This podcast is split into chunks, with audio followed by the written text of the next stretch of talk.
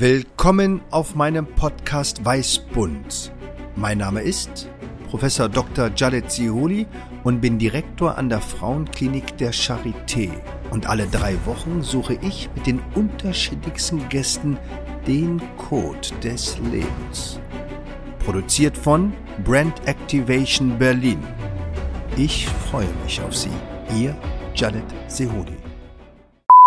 Willkommen bei Weißbund und heute ein ganz besonderer Ehrengast und niemand, niemand kann sich besser beschreiben als Mann oder Frau selbst. Joni, wer bist du?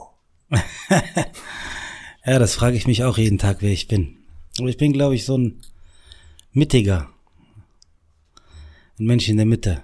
Ich halte mich gerne in der Mitte auf, zwischen zwei Kulturen aufgewachsen. Und ja, wer, wer ist man? Wer bin ich? Schwierige Frage. Wir sind ja bei Weißbund auf der Suche nach dem Code des Lebens und ah. uns verbindet vielleicht etwas und vielleicht finden wir auch den Dialog zwischen der Kunst, der Kultur und der Medizin. Und du hast eine sehr schöne Sprache und Stimme. Das ist ja das Rückgrat in der Medizin. Und ich hatte heute erst ein sehr spannendes Gespräch mit dem Berliner Tagesspiegel über Kommunikation. Und ich habe ihr gesagt, der Journalistin, über der Kommunikation steht die Beziehung. Wie wichtig ist die Beziehung in der Musik? Sehr wichtig. Weil äh, Musik ist Emotion. Ob du jetzt ein Produzent bist oder äh, Sänger oder auch Rapper. Du musst den Beat fühlen, du musst, äh, der Beat muss zu der Stimme passen. Bei mir ist es meistens so, dass ich Musik erstmal höre oder von Anfang an mitproduziere. Wenn ich von Anfang an mitproduziere, stecke ich viel tiefer drin und habe eine engere Beziehung zu dem Beat. Habe ich aber auch erst über die Jahre herausgefunden, weil ich dachte immer, ich muss so klingen oder das lieber so machen. Wenn ich aber mit Produzenten arbeite, merke ich, dass ich mich erstmal anpassen muss zu dem Beat. Wenn zum Beispiel der Beat läuft, dann findet man durch ein Summen eine Melodie, dann hat man die Melodie und dann kommen so Schritt für Schritt die Wörter. Da muss man sich manchmal äh, hinsetzen und die Melodie hören, die man gesungen hat, auf dem Beat. Und dann entsteht sozusagen eine Beziehung in der Musik. Also das ist schon sehr wichtig. Was hat Joni als 13-Jähriger gemacht? Ja, bei uns war es so, dass äh, wir zwischen zwei Welten aufgewachsen sind. Mein Vater hat damals gewollt, dass wir Arabisch lernen. Deswegen hat er uns dann für ungefähr drei, vier Jahre nach Marokko geschickt. Immer wieder nach Deutschland geholt, aber auch öfters in Marokko geblieben. Da war ich, glaube ich, äh, wieder in Deutschland, hatte aber davor in Marokko gelebt und habe auch schon gerne meine Familie unterhalten. Ich war auch so der Tollpatsch zu Hause und wollte immer Aufmerksamkeit äh, haben. Ja, ich habe viel, viel Witze gemacht. Ich war lustig drauf. Ich äh, habe äh, aus nicht Spielzeugen Spielzeugen gemacht. Ich habe zum Beispiel ein Stück Pap DIN A4-Papier genommen, habe es zusammengefaltet und habe dann ein Männchen drauf gemalt und habe dann Son Goku Dragon Ball Z gespielt mit diesen Männchen, die ich dann rausgeschnitten habe. Habe immer Müll verursacht und Mama hat dann immer ähm, äh, ja, immer Ansagen gemacht. Ich habe zum Beispiel auch äh, mit 13 habe ich zum Beispiel in der Küche äh, Sachen geklaut und habe mir ein Auto gebaut auf so einer Matratze und bin dann in meinem Zimmer durch die ganze Welt gefahren. Also wir hatten schon auch eine coole Kindheit. Und wann war es der Wendepunkt? Wann kam es dazu, dass man eben aus einer Liebe oder aus einer Verspieltheit zur Kreativität merkt, das könnte zum Beruf werden? Na, das kam ein bisschen später. Ich war, glaube ich, ich habe meinen Hauptschulabschluss gemacht mit, einer, mit einem ganz schlechten Durchschnitt äh, und habe dann versucht, irgendwie eine Ausbildung zu suchen. War dann äh, wollte ich äh, Monteur werden, habe ich dann ein Praktikum gemacht und habe gemerkt, nein, nein, nein, das ist alles nichts für mich. Dann waren wir auch mit der Schule beim äh, Daimler, wo die Bandarbeiter arbeiten, habe das mir auch angeschaut und habe gedacht, nein, nein, das, das ist nichts für mich. Ich kann was viel Größeres. Und es fing eigentlich an mit diesem, kennst du die Zeit, wo man so ein bisschen, man, ich meine, mein Vater sagt mir immer, wir waren damals Exoten. Und in meiner Jugend war es schon so ein bisschen, auch dieses Wort Nafri kam dann auf einmal. Und dann muss, muss man sich vorstellen, ich war erstmal, hatte ich so meine Jungs in meiner Gegend. Und am Hauptbahnhof hatte ich so die ganzen frischen Ausländer, die herkommen, die ganzen Flüchtlinge, Araber, Marokkaner. Und irgendwie durch dieses Hin und Her Deutschland, Marokko und dann irgendwann in Deutschland habe ich immer mich an Marokko erinnert und wie die Leute dort reden. Und dann wollte ich das mir immer anhören und war dann voll auf dem Hauptbahnhof, habe aber dann ziemlich schlecht gemerkt, äh, ziemlich schnell gemerkt, dass wenn ich zu oft am habe dann aber ziemlich schnell gemerkt, dass wenn ich zu oft am Hauptbahnhof bin, dass ich dann auch diese Perspektive mittrage, die am Hauptbahnhof existiert, obwohl ich hier zur Welt gekommen bin und hier aufgewachsen bin. In welcher Stadt? Stuttgart, im Schwabeländle. Ja. Ja, und irgendwann habe ich dann gemerkt, so ich ich komme irgendwie weder an Frauen ran, noch lernt man irgendjemand kennen, man ist mit den Jungs, man teilt mit den Jungs den Leid, aber man muss irgendwie da rauskommen, weil man kennt ja beide Welten. Und dann habe ich angefangen zu freestylen. Einfach aus Lust und Laune habe ich angefangen zu freestylen. Dann hat es so ein bisschen angefangen, dass ich gemerkt habe, dass ich durch Freestylen, durch Musik Menschen auch stehen bleiben und sich dann fragen, oh mein Gott, wer ist das? Der rappt so cool. Dann hat es keine Rolle mehr gespielt, wo ich herkomme, sondern eher, wie cool ich das gemacht habe mit dem Freestyle. Ähm, das war eher auf Street-Level auf der anderen Seite hatte ich äh, mit meiner Mutter, ein, also meine Mutter hatte mit mir ein krasses Gespräch, wo sie mir so eine Ansage gemacht hat. Kennst ja marokkanische Mütter. Da geht's zur Sache und das hat mich in meinem Herz getroffen. Und dann war auch so die Entscheidung, welchen Weg gehe ich jetzt? Gehe ich jetzt auf Straße, mach mein Ding ohne Familie und man ist so ein bisschen verloren oder gehe ich den geraden Weg? Und äh, um Mamas Worte gerecht zu werden, habe ich dann versucht, Zeitung auszutragen. Hab dann die Zeitung aufgemacht, hab dann immer Zeitung gelesen, hab mir gedacht, da muss doch irgendwo ein Job äh, sein, wo ich Zeitung austrage, Mamas Kontodaten eingebe. Jeden Monat fließen da 450 rein und ich habe ein bisschen meine Ruhe. Und beim Zeitung lesen lese ich dann irgendwann mal Theaterinszenierung Wut, Migranten gesucht. Ich dachte mir so, was bedeutet diese Migranten? Was ist das? So komm, ich ruf mal da an. Hab ich da angerufen, ich sehen, was geht. Ich wollte fragen, was bedeuten Migranten? Und die am Telefon schon ein bisschen am Lachen und meinte so, ja, Migranten ist ein anderes Wort für Ausländer. Und, und da dachte ich mir, ja, ich bin doch ein Ausländer. Ja, dann kommen Sie doch zum Casting. Bin ich hingegangen zum Casting, da waren irgendwie 50 Jugendliche. Äh, bin dann rein, am Text bekommen, musste dann rumbeleidigen, rumschreien, aggressiv sein. Und dann meinte der Regisseur, finde ich super, nehme ich dich. Spielst mit. Dann haben die über sechs Wochen mit uns ein Gespräch, Gespräche geführt uns auch gefragt, woher wir kommen, wie läuft's in der Arbeit ab, wie ist in unserer Welt, was ist Perspektive und haben dann von einem Film, der 2006, glaube ich, ausgestrahlt worden ist, Wut, haben sie ein Theaterstück gemacht mit 15 Ausländer äh, äh, als Hauptrolle und die andere Rolle war dann der Felix, der Deutsche und da gab es immer zwischen Ausländern und Deutschen Konflikte.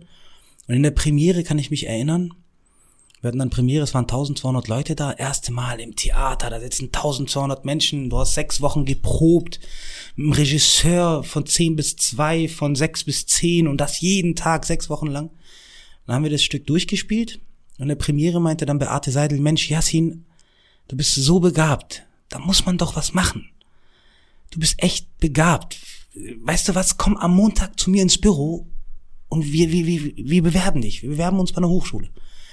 Ich dachte mir, ja, Hauptschulabschluss 4,4, Hochschule. Ist schon mal eine Leistung. Hauptschule und 4,4.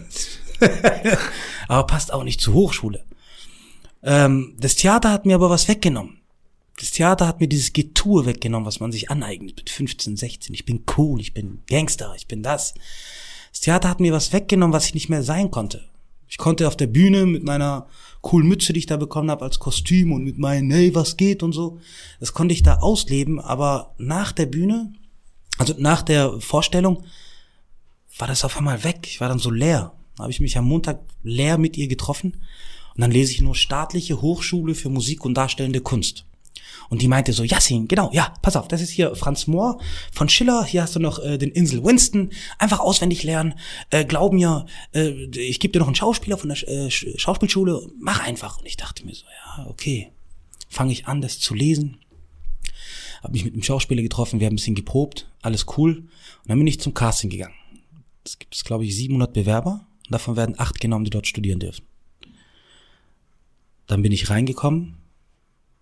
Mich einfach hingesetzt, da saßen, glaube ich, zwölf Professoren. Und irgendwann haben die angefangen zu lachen. Alle so hintereinander. Und ich dachte mir so, okay.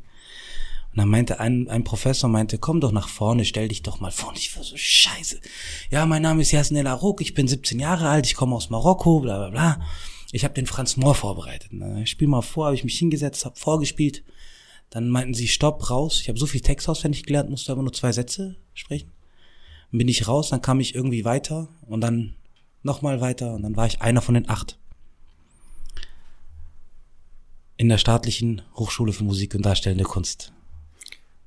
Ja, großartig. Also ich hatte ja keinen 4,4 in der Hauptschule, aber ich hatte ja eine, ich habe ja auch die äh, siebte Klasse nicht geschafft im Gymnasium und bin ja vom Gymnasium dann in die Realschule eben versetzt worden und bin dann in der zehnten Klasse wieder von der Realschule aufs Gymnasium und äh, hatte auch nicht jetzt das beste Abitur mit 2,3, aber oh. auch dort über ein ähm, Auswahlgespräch. Also was mich am meisten beeindruckt, ist eigentlich bei deiner Geschichte, dass du dieses Freestyle gewagt hast dass du aus einer ganz anderen Melodie dich hinstellst und für andere Musik machst und dabei beachtest, dass das etwas ist, womit man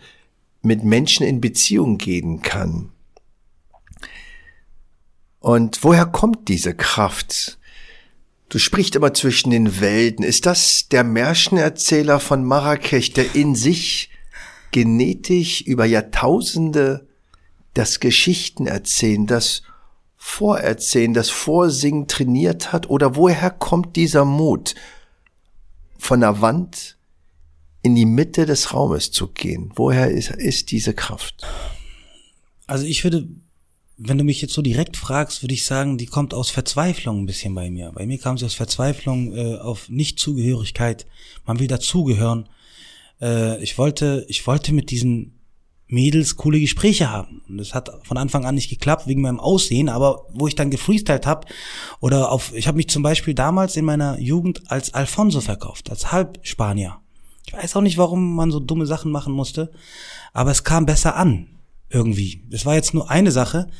Und irgendwann habe ich gemerkt, dass das nicht nur um Mädels geht, sondern es geht auch um zum Beispiel man trifft andere Jugendliche, die irgendwie betrunken sind und bevor das so schief geht, hat man dann gefreestylt. Und durch den Freestyle gab es dann Frieden und dann konnte man weitergehen. Und es kommt schon daher, dass ich auch der Gesellschaft was geben will. So, wenn man Rapper hört, denkt man immer, okay, jetzt kommt da wieder einer, der Mütter beleidigt und so. Ist, glaube ich, nicht mehr so der Fall oder war bei mir zumindest nicht äh, so der Fall. Aber es kommt, woher kommt das? Das ist schon eine interessante Frage. Kommt schon eigentlich auch aus diesem Unterhalterinstinkt. Das ist schon der kleine äh, Märchenerzähler aus Marrakesch. Das ist schon. ich hatte mal eine Einladung zu einem Vortrag und da kam die äh, Vertreterin von dem Kongress und sagte, Herr Professor Siodi, wir wollen Sie unbedingt einladen. Ich sagte, ja, zu welchem Vortrag? Sagt sie, ja, zu jedem Thema, das Sie sich auswählen. Und sie lächelte so freundlich und ich sagte, na gut, dann machen wir jetzt ein Vortragsthema was ich selbst noch nie so formuliert habe. Weil auch ein Vortragsthema auszuwählen bedeutet, sich damit zu beschäftigen und sich vielleicht damit auch weiterzuentwickeln und etwas Neues zu gestalten. Und ich sagte, schreiben Sie mal auf. Was hat ein deutscher Universitätsprofessor mit einem Märchenerzähler aus Marrakech gemeinsam?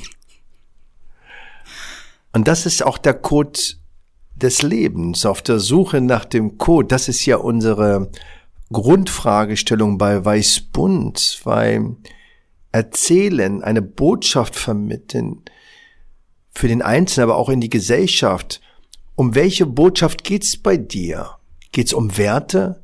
Und ich hatte mich im Vorfeld ja auch erkundigt über dich und bei meiner sehr, sehr engagierten, kompetenten Operationsschwester und sagte, darf ich mich das, darf ich mich denn bei Weißbund mit Joni treffen? Ich sagte sofort, natürlich. Was sind deine Werte?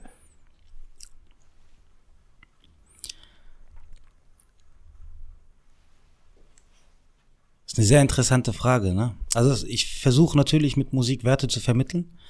Verschiedene Werte, wie zum Beispiel, ich wollte immer den großen Bruder sein in der Musik. Nie den Kleinen, der die Scheiße durchzieht, sondern eher den großen Bruder, der davor warnt. Mach das nicht. Und ähm, ich bin ziemlich früh, ich kam ja mit 17 in diese Schauspielschule Und es waren wirklich zwei Welten. Und es sind auch zwei Welten. In Deutschland gibt es verschiedene Welten. In denen findet man statt oder man findet nicht statt. Und ich hatte, ich war die Ausnahme, die da überall stattfinden durfte. Und habe dann irgendwann gemerkt, dass man diese Welten doch irgendwie verbinden muss. Weißt du, man kann doch diese Welten ver verbinden. Ich habe es oftmals zum Beispiel bei den Polizeikontrollen spreche ich Schwäbisch. Wenn die mich anhalten so in Stuttgart, dann zeige ich, was ich vorgefalle. Wollen Sie meinen Ausweis? Soll ich, was soll ich machen? Hinknie auf den Boden setzen? Ich habe ein bisschen Platzangst und so. Und dann ist der Polizist auch anders drauf. So, dann heißt es ja, bleiben Sie jetzt erstmal stehen. Kennen Sie den Kollegen hier? Nee, kenne ich gar nicht. Kein Kontakt. Dann hörst du schon auf Arabisch, ey, Nalabuk, du kennst mich doch. Nee, nee, ihn kenne ich erstmal nicht. So, und dann mit meinem Schwäbischen habe ich so coolen Kontakt, dass ich dann auch viel schneller gehen darf. Somit habe ich mir das Leben einfacher gemacht und nicht immer irgendwie selbst diskriminieren und äh, und ich habe immer irgendwie Lösungen versucht zu finden, um durchzukommen und nicht irgendwie, um das Leben mir komplizierter zu machen. Und wirklich, ich habe damals auch, haben die uns gefragt, ich äh, in der Schauspielschule, warum willst du Schauspieler werden? Und ich habe geschrieben, weil ich Kulturen verbinden will. Das ist sowas Großes, Kulturen zu verbinden, Kulturen jemanden näher ranzubringen. Ähm, ich hatte in 2013 äh, oder 14 war das, glaube ich, in Basel, äh, gab es so eine Organisation, die hieß Fremd. Und wir sind an Schulen gegangen und haben Projekte gemacht an Schulen, Theaterprojekte. Und ich hatte eine WBS-Klasse, das ist äh, übersetzt eine Hauptschule gewesen, und eine Gymnasiumsklasse. Und ich habe da mit beiden Theaterstück gemacht. Und ähm, da kam ich auch voll in Berührung mit, mit da habe ich dann das erste Mal so die Lehrer verstanden wie viel die durchmachen müssen. Zum Beispiel in der Hauptschule. Ich hatte auch Schüler, die nicht zugehört haben, die ich rausschmeißen musste, die nicht an das Projekt geglaubt haben. Es war alles durcheinander die ersten ein, zwei Monate, aber ich musste mich dann Schritt für Schritt reinarbeiten und habe dann auch mit dem Aspekt gearbeitet, ich will doch diese Kulturen verbinden. Da sitzt jetzt ein Schweizer in der Klasse, der immer unterdrückt wird. Da habe ich jetzt zwei, drei andere, die irgendwie zusammenhalten. Es geht hier nicht um Ausländer oder Schweizer, wir sind irgendwie alle Ausländer überall irgendwo. Ähm, und da habe ich gemerkt, dass das etwas Schönes ist, wenn du Kulturen verbindest, wenn du die Leute näher ranbringst, wenn die Schüler nicht zur Schule kommen und eine gewisse Oberflächlichkeit untereinander aufbauen. Weil dann leidet, leidet auch mein Sohn später oder unsere Kinder darunter, dass man nicht der Coolste ist oder nicht der Schlauste. Und ich habe versucht, durch dieses Theater mit denen so eine Verbindung zu schaffen, wo wir uns immer in der Mitte treffen. Auch in dem Theaterstück äh, hieß, dass man sich, äh, hieß auch Mitte.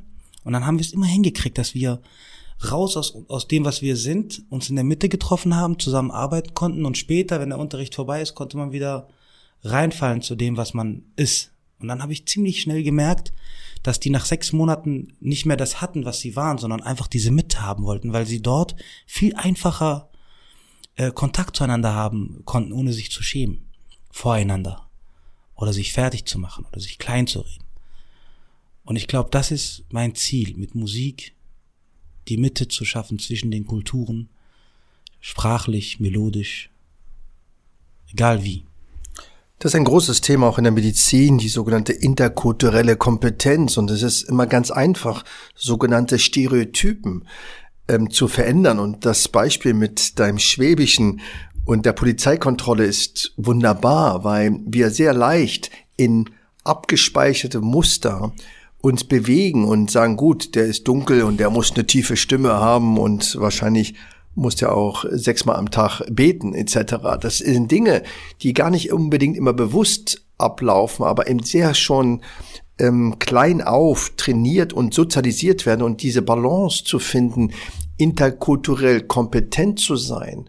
Das heißt, offen zu sein, ohne gleich zu bewerten und vielleicht auch zu verstehen, dass die Nationalitäten und die Kulturen eigentlich viel näher sind, als dass sie unterschiedlich hm. sind. Hm.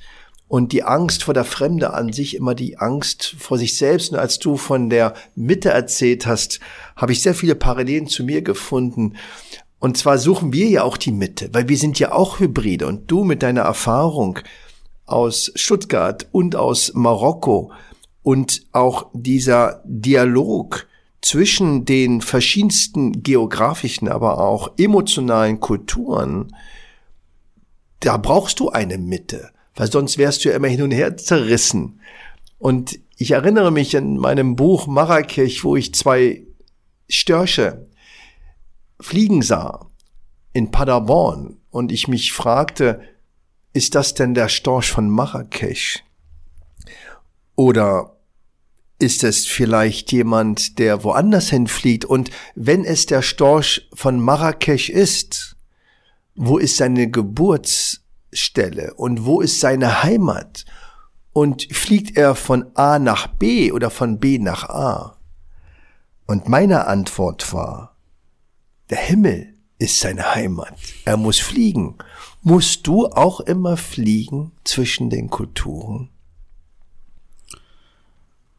Ich würde es eher switchen nennen. Ich muss immer switchen, stimmt. Ich kann nicht überall äh, ich sein. Zum Beispiel, äh, es gibt so verschiedene Sachen, die immer, zum Beispiel, wo ich das geschafft habe, wo ich äh, in der Schauspielschule war und die zu mir gesagt haben, äh, du bist jetzt Student und ich habe das nicht geglaubt. Mit einem Hauptschulabschluss 4,4, Student an der Hochschule. Dann gab es da so einen Professor, ich meinte, entschuldigen Sie, was bin ich jetzt? Der sagt, ja, Bubsche, du bist jetzt Student an der staatlichen Hochschule für Musik und Darstellende Kunst. Du bist jetzt exmatrikuliert, äh, nee, äh, immatrikuliert. Im, immatrikuliert und ja. ich stand da und dann haben die mir die verschiedensten Papiere gegeben und ich habe es erst so richtig geglaubt, wo der Staat mich so ein bisschen in Ruhe gelassen hat. Wo die gemerkt haben, ich studiere und dann habe ich BAföG beantragt. Dann bin ich nach Hause gekommen. Papa saß da, ich glaube es war 2008, 2009, äh, hat Al Jazeera angeschaut. Voll im Fernsehen und ich komme da voll glücklich, weißt du, so. Ich habe jetzt einen Studiumplatz, ich studiere. Hab mich hingesetzt und meinte, Papa, Papa, ich habe es geschafft. Ich bin jetzt Student an der staatlichen Hochschule für Musik und Darstellende Kunst und Schauspiel. Ich studiere Schauspiel. Einmal so eine Stille, hat er mich so angeschaut. Und meinte einfach nur, La hawla wa la ist äh, bedeutet übersetzt. Oh lieber Gott, was was was was habe ich den Kindern angetan? Das ich bin hierher gekommen, ich habe 40 Jahre hart gearbeitet, damit das macht Schule und die macht Schauspiel. Raus, geh raus. Und dann bin ich erstmal so rausgelaufen und äh, ich habe ich hab gemerkt, okay, scheiße, unsere Eltern sind hierher gekommen als Gastarbeiter. So. Mein Vater hatte damals nicht die Zeit, sich jetzt frei zu bewegen oder einigermaßen so gutes Deutsch gesprochen wie ich. Der hatte nicht diese Chance. Ich muss ja ihn voll verstehen, warum der, weißt du, er meinte auch, warum gehst du nicht in eine Firma, machst du Kopf, Zylinderkopfdichtung auf und machst du zu. Und ich dachte mir, krass, der ist voll in diesem äh, äh, Mechatroniker-Film und will dann auch, dass sein Sohn Mechatroniker, ich wollte das nicht. Ich wollte mehr. Ich wollte irgendwie, ich wollte nicht nur eine normale Arbeit, ich wollte was Verrücktes machen, was Spezielles machen. Und dann, und jetzt so anzufangen, weißt du, so anzufangen und da irgendwie den Himmel zu suchen, wo man dann fliegen kann oder zwischen den Kulturen zu fliegen, das hat dann irgendwann später sich, das Blatt hat sich dann gewendet, wo ich in einem Tatort mitgespielt habe mit Rainer Kaufmann, der Wüstensohn, das war ein Münchner Tatort. Es war so eine Verfilmung angelehnt auf den äh, Gaddafis Sohn, der in München gelebt hat. Und da hatte ich eine Episodenrolle. Das ist eine ganz große Rolle. Ist jetzt keine Leiche, sondern wirklich, äh, ich glaube, 14, 15 Drehtage gehabt und viel Text und es war ein Riesending. Ziemlich Glück, Glück gehabt, dass es auch so früh passiert ist. Und der wurde dann ausgestrahlt. Den haben, glaube ich, 14,2 Millionen äh, Deutsche gesehen. Und dann äh, ich und meine Schwester haben immer Papas Papiere erledigt. Wenn Sachen kamen, der hat schon alles verstanden, aber zum Amt gehen und äh, für ihn die äh, Formulare ausfüllen, dann war ich bei ihm mit ihm beim Amt und die Mitarbeiterin, äh, also die Amtbearbeiterin, schaut mich so an und schaut die ganze Zeit so mich an und ich meinte, ja, hallo, ich bin da wegen meinem Vater und es geht um den Formular und und dann meinte sie, entschuldigen Sie mal, haben Sie nicht neulich in einem Tatort mitgespielt? Und ich dann so, ja, ja, das war ich. Das war ich. Ich wollte eigentlich nur, dass sie mir hilft, dass wir das Formular ausführen. Und dann meinte sie, grandios gespielt, haben sie super gemacht. Und mein Vater kriegt das so mit. Und dann schaut er mich an und sagt, ja, ja, das ist mein Sohn. Ja, ja, das ist mein Sohn. Und dann auch in der Moschee. Da laufe ich in die Moschee rein zum Freitagsgebet und alle schauen mich so an und der Imam redet gerade und alles war ein bisschen unangenehm. Aber die Leute haben das irgendwie so alle, das war, das kam an, auch wenn die keine Tatortgucker sind, aber viele meinten auch, ich wollte deutsches Fernsehen gucken, um eine Doku zu sehen. Auf einmal habe ich dein Gesicht gesehen, haben mir gedacht, den kenne ich doch. Und dann, es hat schon vier Jahre gedauert. Es hat acht Semester gedauert. Auch in der Schauspielschule war es nicht so einfach. Ich kam dahin mit 17 Jahren, alle anderen waren 22, 23, hatten schon Abitur, haben schon mehr Wissen, sind liberal aufgewachsen. Und ich kam da in eine Welt rein, wo ich erstmal äh, damit leben musste, wenn jemand zu dir sagt, ey, hör zu, wir sind nicht deine Sozialpädagogen, so du schaust selber, wie du hier klarkommst und du dann erstmal sechs Semester lang irgendwelche gelbe Bücher liest, damit du weißt, wer der Protagonist ist und für was der zuständig ist und auf einmal deine Schwester beim Abi hilfst und ihr sagst, das ist der Protagonist und so ist Antigone geschrieben und was weiß ich was. So dieses Wissen habe ich mir so reingebombt in den Jahren und nur durch Wissen, Offenheit und wissbegierig konnte ich mir diesen Himmel erschaffen. Also ich habe Offenheit gebraucht, ich musste mich öffnen, Kulturen gegenüber, verschiedene Menschen gegenüber, viel Wissen. Ich habe viel mehr Wissen gebraucht als ein normaler Mensch. Musste viel mehr lesen als die anderen, um zu checken, warum ist das so? Warum ist die Banane krumm? Warum reden die so? Ich konnte dann im achten Semester erst über deutsche Witze lachen. Davor habe ich sie nicht verstanden und dann irgendwann konnte ich darüber lachen. Und ich glaube, irgendwann habe ich dann noch gemerkt, dass ich mich zu sehr verstelle um überall dazu zu gehören oder an mich anzupassen. Und irgendwann habe ich mir gesagt, ich scheiße einfach drauf. Ich bin einfach ich. Und wenn ich einen Witz mache, mache ich einen Witz. Wenn ich äh, mit, der, mit dem Polizisten auf Schwäbisch schwätze, dann schwätze ich Schwäbisch. In Berlin ist es schwierig, Schwäbisch zu schwätzen. Die mögen die Schwaben nicht so hier in Berlin bei euch. Aber äh, ja, das war so ein bisschen meine, meine, mein Himmel. Und die Mutter, was sagte die Mutter, als du mit der Immatrikulationsbescheinigung nach Hause kamst? Was sagte die Mutter? Die, die meinten zu mir, äh, Yassin, äh, wir haben dich jetzt genommen, wir müssen aber deine Mutter anrufen, weil du noch nicht 18 bist. Und äh, wir müssen ihr berichten. Und die ist auch am Morgen mit mir aufgestanden um 6 Uhr, hat mir dann Essen gemacht und äh, die war voll dabei so. Die kannte auch Shakespeare schon in der Schule, weil die hat ja damals in Marokko fast Abi gemacht, hat dann geheiratet, ist dann mit meinem Vater hergekommen. Aber die kannte schon ein bisschen so Theater und so. Die, äh, weißt du, die, die, unsere Eltern, die wurden so krass gedrängt, hier so einfach zu arbeiten, die können sich sowas nicht vorstellen. Aber meine Mutter hatte schon diese Vorstellungskraft, dass einer von sieben Kindern das vielleicht schaffen könnt, könnte. Und dann meinte ich zu der Professorin, bitte, bevor Sie anrufen, lassen Sie mich Sie anrufen. Dann habe ich meine Mutter angerufen und meinte, Mama, die werden dich gleich anrufen. Egal, was die sagen, sag einfach nur ja.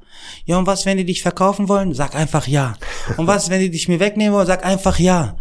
Und was ist, wenn die das? Sag einfach ja. Ich bleibe am Ende bei dir, glaub mir. Sag einfach ja, okay? Hat die zugestimmt, hat ja gesagt und die ist bis heute dabei. Super, ja, großartig. Ist ganz lustig. Ich hatte ja ähm, dann auch den Studiumplatz bekommen und hatte auch eine keine einfache Schulzeit hier im Berliner Wedding, gar nicht so weit weg, wo wir jetzt den Weißbund hier aufnehmen. Und ähm, hatte beispielsweise von Chemie gar keine Ahnung. Und ich sitze in der ersten Stunde der Vorlesung in Dahlem. Und der Professor, ich glaube, das war der Professor Krieg, so hieß der, glaube ich, erzählte von Orbitalen. Und ich sitze da und ich habe fast einen Atemschlag bekommen, weil ich habe dieses Wort noch nie gehört. So wie du vorhin von dem Wort Migration, das kannte ich auch erst viele, viele Jahre später. Oder das Wort Hören sagen war für mich auch ein Wort, was ich niemals kannte und ich kannte auch niemand, der dieses Wort kannte. Aber ich war entsetzt, weil ich liebte so sehr die Medizin und ich habe stundenlang, tagelang in Hörsälen verbracht als Krankenpflegerschüler, weil ich die Menschen so beneidet haben, die da studieren durften. Und dann war ich jetzt in der Vorlesung und höre Orbitale. Und ich dachte, ich werde daran scheitern, weil ich das nicht kannte. Ich hatte zwar eine zwei, glaube ich, im Gymnasium in Chemie, aber die haben wir uns anders erworben, weil die Lehrer uns äh, andere Dinge erlaubt haben, äh, dass wir überhaupt eine zwei bekommen haben, ohne jetzt Geschichten aus dem tiefsten Wedding und aus äh, nicht ganz korrekten äh, Geschichten zu erzählen und bin dann in die Jerusalem Bücherei gegangen. Die Jerusalem Bücherei, die es leider heute nicht mehr gibt, im Wedding in der Schulstraße. und bin an das Fach Chemie gegangen und habe mir das Buch Chemie für Hauptschüler ausgesucht. Ich selbst. Krass. Und habe dann dieses Buch Chemie für Hauptschüler gelesen, studiert. Das war so ähnlich wie ein Wortspiel. Da wurde ein Text geschrieben und dann gab es immer nach jeder zweiten Seite gab es eine Abfrage, wo man dieses Wort einplatzieren sollte. Und dann habe ich angefangen, das zu lernen. Und ich habe das niemandem erzählt im Studium, weil es war ja nicht schick. Mhm. Weil alle wussten ja, was Orbitale sind. Aber ich habe das gelernt und habe auch die Klausur bestanden. Und das ist so ähnlich, dass man auch versteht, seine Stärke, aber auch seine Schwäche, aber vielleicht auch den Moment nicht verpasst, zurückzugehen und zu sagen, okay, dann ist es eben so und ich fange dann auch an. Und das ist das, glaube ich, was großartig ist. Und Vanessa, den kennst du ja. Ja. Der hat mir auch erzählt, dass er immer Komödiant werden wollte, aber er hatte Angst, seinem Vater das zu erzählen und deswegen er den Beruf des Lehrers gewählt hat. Weil er wollte auf die Bühne. Das ja. war eine kleine Bühne. Und das Thema auch Schauspielerei, Kreativität ist ein Thema, was ja auch in der Medizin eine große Bedeutung spielt. Sogenannte kreative Therapien.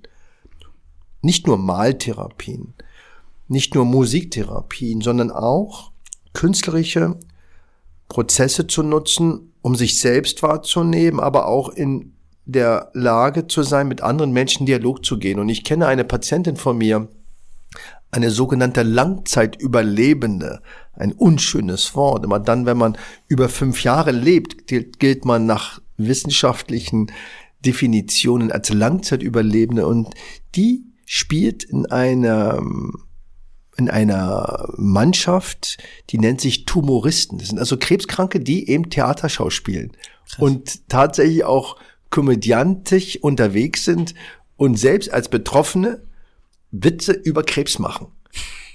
Und das ist eigentlich großartig, dass man eben diese Kreativität nutzt und vielleicht auch bei Kindern eben viel stärker in den Vordergrund nimmt, um eben genau diese Barrieren und auch diese Ängste äh, wegzunehmen. Und ich glaube, da sind auch viele Parallelen zwischen dir und mir, weil auch ich liebte in der Schule nicht vieles. Ich hatte eine 5 in Latein, eine 5 in Deutsch. Ich war in Musik auch ganz schlecht. Aber ich liebte Gedichte zu erzählen. Und auch ich hatte nicht den direkten Zugang zur deutschen Sprache, die aber sehr, sehr nahe der arabischen Sprache ist. Sie ist so blumig. Wir, wir haben es verpasst oder wir ignorieren die Kraft der Sprache, aber Gedichte erzählen ist so schön. Wie wichtig ist das jetzt, dass du Musiker bist und Schauspieler? Bist du deswegen so ein guter Musiker, weil du Schauspieler bist? Naja, Schauspiel habe ich, wie gesagt, erzählt. Ich war auf der Suche, um Mama zufriedenzustellen, habe auf einmal einen Platz bekommen im Theater da mich dann weiter beworben und dann Student geworden, habe es richtig studiert. Ich war wirklich acht Semester an der Schauspielschule, jeden Morgen um sieben Uhr Tai Chi bis Fechten, bis Sprachunterricht, damit der Letzte, der da oben ist, dich auch noch versteht und auch das T richtig mit aussprechen und richtig mit Monolog, Dialog arbeiten, mit verschiedenen Leuten im Raum sein, ob man sich versteht oder nicht, man muss. So. Und Musik kam wirklich aus diesem Effekt, ich will unterhalten ich will unterhalten, ich will unterwegs sein. Leute haben mich aufgenommen, das auf äh, YouTube äh, reingestellt und irgendwie gingen, gingen die Klicks hoch und ich hatte keine Ahnung, dass die Leute mich schon kannten. Das war so, das war so eine, so eine, so eine, so eine Herzensangelegenheit. Nur wenig später habe ich dann auch gecheckt, dass wenn man Musik nicht frei machen kann, funktioniert Musik nicht. Und bei mir ist das äh, so ein bisschen passiert, dass ich dann auch irgendwie dann Musik ich, hab, ich musste ziemlich früh checken, dass es geschäftlich zu sehen ist und nicht musikalisch. Oder ich musste zumindest trennen zwischen meinen Studiozeiten, wo ich äh, kreativ sein kann, und irgendwelche Steuerberater oder äh, Marketing-Dudes, die mir erklären wollen, wie man Musik vermarktet. Und musste das so trennen, um dann klar zu wissen, wie verkaufe ich mich oder wie nicht.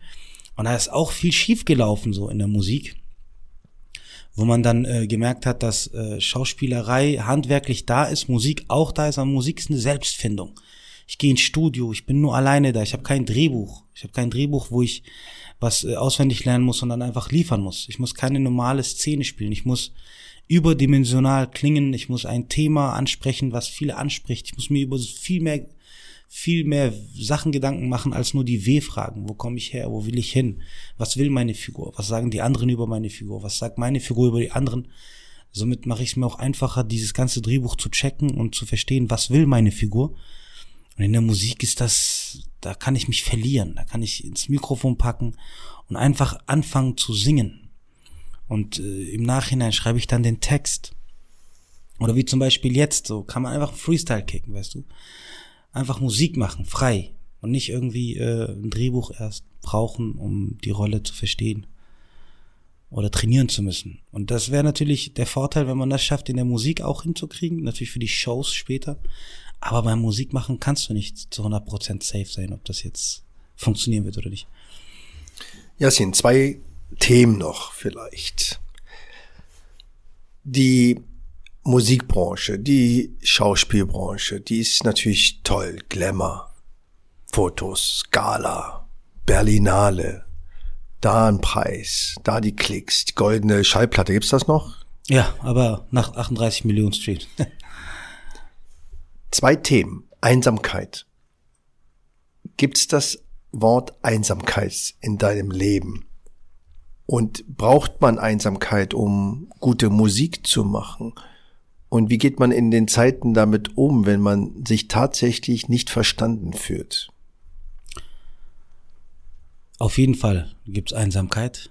Ist auch natürlich krass, weil äh, ich meine, du machst irgendwas im Studio, du mixt und masterst es, du machst ein Video dazu, du steckst Energie rein, ohne dass du was dafür bekommen hast. Und dann bringst du das raus. Und wenn das nicht funktioniert, oder beziehungsweise drei, viermal funktioniert hat und beim fünften Mal nicht funktioniert, fängst, fängt deine Psyche an, fängst du an, psychisch zu werden, weil du machst ja trotzdem weiter. Es findet aber alles nur in deinem Handy statt. Und solange zum Beispiel Musik, die von mir rauskommt, die kann ich nicht mehr hören. Wenn jemand die laufen lässt vor mir, so, ich mache dann immer mit, so ein bisschen, aber innen drin kann ich sie nicht mehr hören. Musik, die auf meinem Handy ist, kann ich die ganze Zeit hören. Und natürlich, diese Einsamkeit, es ist schon auch krass, wenn man sich für diesen Beruf entscheidet, muss man richtig stark sein. Man muss richtig auch viel Geduld haben. Zum Beispiel, ich musste mir vor zwei Jahren sagen, okay, ich bin kein Top-Top-Künstler, der von heute auf morgen Star wird ich muss die Treppe gehen. Das heißt, ich muss Schritt für Schritt, ich darf mich von niemandem beeinflussen lassen. Äh, ich habe weniger zugehört irgendwann, weil es nur noch Einflüsse, die dich nicht weiterbringen. Einflüsse, die dich weiterbringen, sind Menschen, die dir helfen wollen, wirklich, die auch mit in der Materie drin stecken und mit dir über die Materie reden. Und die Einsamkeit zum Beispiel tut mir gut, aber ist auch natürlich nicht so gut, weil zum Beispiel ich kann mit meiner Frau oder mit meinem Familien kann ich zwar über meine Musik reden, aber ich kann mit denen nicht Sachen teilen, die ich nur für mich, weißt du, es ist so kompliziert, weil ich sehe Musik anders als jetzt meine Familie oder Zuhörer oder Fans. Ich muss mir über viel mehr Sachen Gedanken machen als meine Fans. Ich muss für sie vordenken. Und oftmals hatte ich Glück und jetzt auch oftmals nicht so. Ähm, man muss mit der Einsamkeit umgehen können. Man muss, man muss damit umgehen können. Man darf nicht vergessen, was man heute macht, weil heute mache ich einen Song. In drei Monaten ist der Song trotzdem noch auf meinem Handy. Und den musst du mitschleppen. Wann er rauskommt, weiß man nicht. Auch der Prozess, ja. Und ist da die Musik für dich auch heilsam? War sie zum Beispiel, wo mein Bruder gestorben ist. Mein Bruder ist gestorben, war so plötzlich, okay, krass, äh, an Corona, kriegst auch die äh, Leiche kriegt man dann nicht so schnell. Und äh, da war es krass, die ganze Familie, ich musste irgendwie für alle da sein, weil ich ja der Unterhalter bin. Ich musste gucken, dass alle nicht abkacken, dass, dass man trotzdem äh, weiter lebt und das irgendwie akzeptiert, dass das eine Sache ist, die Gott erschaffen hat. Ich habe auch schon davor, bevor er gestorben ist, immer daran gedacht und denke bis heute daran, morgen kann es der sein, morgen kann's, kann ich sein oder ein Familienmitglied, der mir so wichtig ist. Äh, und ich konnte das, ich habe dann einen Song gemacht wo ich jetzt nicht direkt mit meinem Bruder seinen Namen gesungen habe, sondern einfach einen Song gemacht über, dass man geht und dass man nichts von dieser Welt mitnimmt. Und der Song heißt Apokalypso. Apokalypso. Und der hat so ein bisschen geholfen. Es hat ein bisschen geholfen. Ich konnte das so ein bisschen verarbeiten. Ähm, künstlerisch ein bisschen. Ein bisschen. Aber das ist ja die Kraft, dass man eben die Kunst eben tatsächlich nutzen kann, um Emotionen sichtbar oder ja handlungsfähig zu machen, ja, und ohne sie zu bewerten. Jeder hat für sich selbst seine Kanäle und seine Energiequellen. Und es ist großartig. Und wenn man diesen Konflikt schafft, auf der einen Seite abzuliefern, professionell, weil du bist ja Produzent letztendlich, auf der anderen Seite aber noch vielleicht die Quelle so zu bewahren, dass sie einem selbst noch heilsam ist. Also für mich ist das Schreiben heilsam. Auch das Kochen ist ein heilsam. Und ich glaube, dass es ganz wichtig ist, wir reden heute alle von Resilienz, ja, dass wir mit Krisen irgendwie umgehen können. Aber dazu muss man natürlich wissen, woher holt man seine Lebensenergie dominierende Quelle? Und das kann die Familie, das kann die Partnerschaft, das kann aber auch eben die Kunst sein und das ist vielleicht der Beat. Und es muss auch nicht immer der Beat sein, aber vielleicht zu diesem Zeitpunkt ist mhm. das der Beat. Zweites Thema, was ich gerne nur ansprechen möchte, weil wir auch jetzt auch an der Charité ein großes Projekt starten werden zum Thema Rassismus. Diskriminierung, Gleichstellung im Gesundheitswesen. Ein Thema, was sehr tabuisiert ist.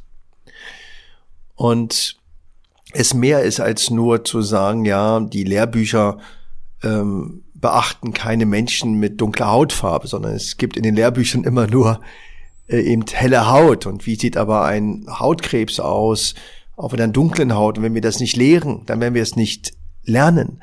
Und wenn wir es nicht lernen, dann werden wir es übersehen. Sondern es geht auch hier um das Thema interkulturelle Kompetenz, aber es hat auch was mit Zugang zu tun, zu Innovation, zu neuen Dingen oder zu sogenannten Eliten. Und deswegen ist meine Frage, Kennst du Rassismus in der Musik?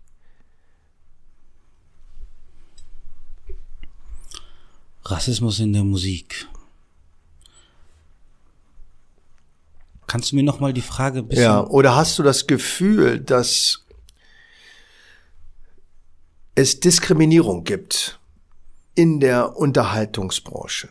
Das ist eine Frage, die ich Roberto Blanco gestellt habe und auch er Schwierigkeiten hatte, darauf zu antworten, aber er ist eben noch ein paar Jahre älter als du.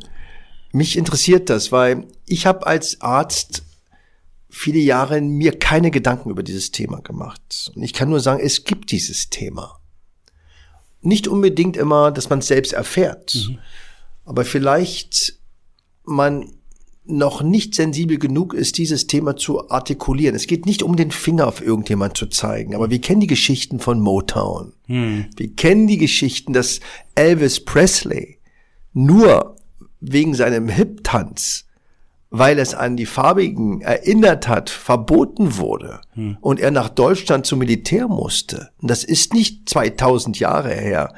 Und deswegen ist nur meine Frage, ist denn die Unterhaltungsbranche, gerade in dem Thema Rap, wo wir ja scharfe, starke Worte und da sind ja häufig mächtige Männer und mächtige Frauen, jetzt visuell. Mhm.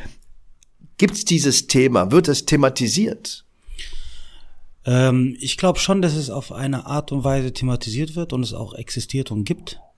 Oder man zum Beispiel äh, auch im, in, in, der, in der Schauspielbranche auch manchmal hört, dass man die Rolle nicht kriegt, weil die Gesellschaft sich schwieriger mit dir sich identifizieren kann.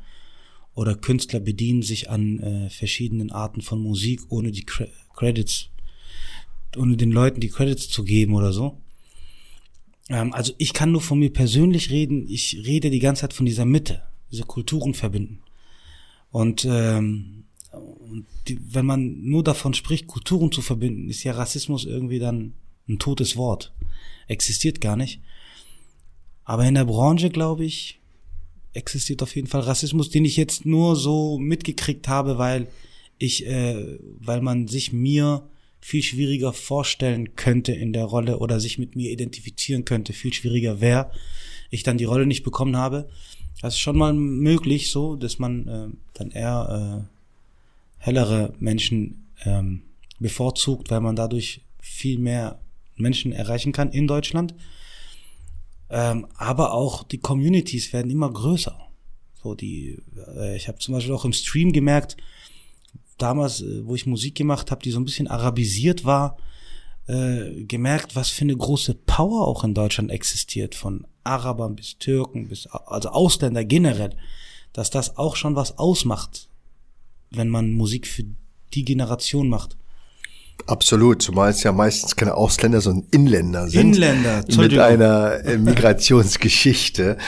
Und ich finde das trotzdem ganz spannend. Wir sollen ja miteinander sprechen. Und das ist, glaube ich, Kultur. Kultur ist sich zuhören, sich anschauen und auch erstmal nicht gleich, wie gesagt, bewerten oder einordnen. Und äh, ich finde es immer so lustig. Und da gibt's ja auch in der Kunst- und Kulturszene ja auch Bestrebungen, dass eben der Mörder nicht unbedingt immer gleich Migrant sein muss, ähm, sondern auch durchaus mal eine positive Rolle besetzt sein kann. Und ähm, das fand ich so spannend, als ich einen Freund aus Afrika ähm, traf, und zwar aus Nordafrika in dem Fall, und der mir erzählte, als er die ersten Nicht-Afrikaner gesehen hat in seinem Land, es war in Mali, dachte er immer gleich an Zombie, weil die Zombie-Filme waren immer welche, die eben weiß waren und er kannte eben die Kinofilme immer nur als Zombie. Und deswegen war das erste, als er den gesehen hatte, dachte er, oh, hoffentlich ist er kein Zombie. Und ich fand es ganz spannend, weil wir auch in Berlin jetzt ähm, ähm, zwei Künstlerinnen haben, die eben äh, Zombies für Migranten, also mit Migranten machen. Das ist ganz interessant, ja. Ich finde es einfach interessant, dass man eben die Kunst und die Kultur nutzt, um das Spiegelbild der Gesellschaft einfach mal darzustellen. Ich nicht, es geht nicht tatsächlich um den Fingerzeig oder diese Opferhaltung, aber ich denke, dass ganz viele Dinge eben trotzdem noch tabuisiert und verblindet sind und deswegen ist das so großartig, so einen Ehrengast wie dich heute bei, bei, bei Weißbund zu haben. Und wenn du eine Henkersmahlzeit hättest, was ich dir natürlich nie wünsche, was wäre die Henkersmahlzeit? Essen jetzt? Was ich liebe? Du hast eine Mahlzeit, bevor du gehängt oder irgendwie anders von dieser wunderbaren Welt dich verabschieden müsstest. Oh, da gibt so viel Gutes. Es gibt nur ein Gericht. Es ist wahrscheinlich warm, würde ich mal sagen, mit marokkanischen Genen. Ja, ja. Ich glaube Tajin mit Pflaumen. Tajin Casablanca. das ist äh, sehr überraschend, weil das ja auch meine Henkersmahlzeit ist. Deswegen ja, was gemeinsam. ist verrückt, weil ich genau diese äh, Mahlzeit wahrgenommen habe. Ich äh, habe die nicht als Casablanca abgespeichert weil meine Eltern kommen ja aus Tanger. Mhm. Und äh, du kochst auch selbst? Ich probiere es immer wieder. Ruf meine Mutter an, die hilft mir dann manchmal, aber ich versuche viel zu kochen, ja. Und ja, beschreib doch mal für unsere Weißbund-Community, was ist denn Tajin Casablanca? Ja, Tajin Casablanca äh, ist äh, sehr leckeres Kalbsfleisch, was man dann erstmal mit äh, verschiedenen Gewürzen, Zwiebeln zusammen schön mischt, vielleicht auch ein bisschen liegen lässt eine Stunde. Welche Gewürze? Es gibt eine Gewürzesammlung, die nennt man Rasl Hanut. Übersetzt heißt es vielleicht Kopf des Ladens, oder? Mhm. Und da gibt's verschiedene Pfeffer, Kurkuma kommt da rein, ähm, Salz. Man kann auch Zimt reinmachen. Ähm, was mache ich da noch rein? Viel, also Ingwer mache ich da noch rein oh, ähm, es gibt wirklich viele verschiedene Gewürze. Äh, und rote Paprika ist auch gut. Und dann vermischt man das schön mit dem Fleisch, bisschen Olivenöl oder Wasser und vermischt das schön mit dem Fleisch und lässt es erstmal ein bisschen liegen. Und ich habe gelernt, marokkanisches Essen wird nicht schnell gekocht und nicht viel Flamme. Immer sehr wenig Flamme und immer über die Zeit garen lassen. Und äh, am besten in einem Tagine drin. Tagine ist ja aus Leben. Äh, das ist, schmeckt einfach viel anders, viel leckerer. Manchmal mache ich es auch auf Metall, weil mein Tagine noch nicht passt mit meinem Ofen, den ich habe. Der ist irgendwie zu elektronisch. Und dann lässt man das garren. Lässt man das zeitlang garren. Irgendwann kann man dann auch, wenn es richtig gegart ist, ich glaube, es dauert dann schon manchmal eine Stunde 45 oder zwei Stunden sogar. Und dann kann man mit, mit, mit, mit Zucker nochmal dieses Süße rausholen. Man bratet dann ein bisschen die Pflaumen an. Mit Mandeln kann man auch noch anbraten.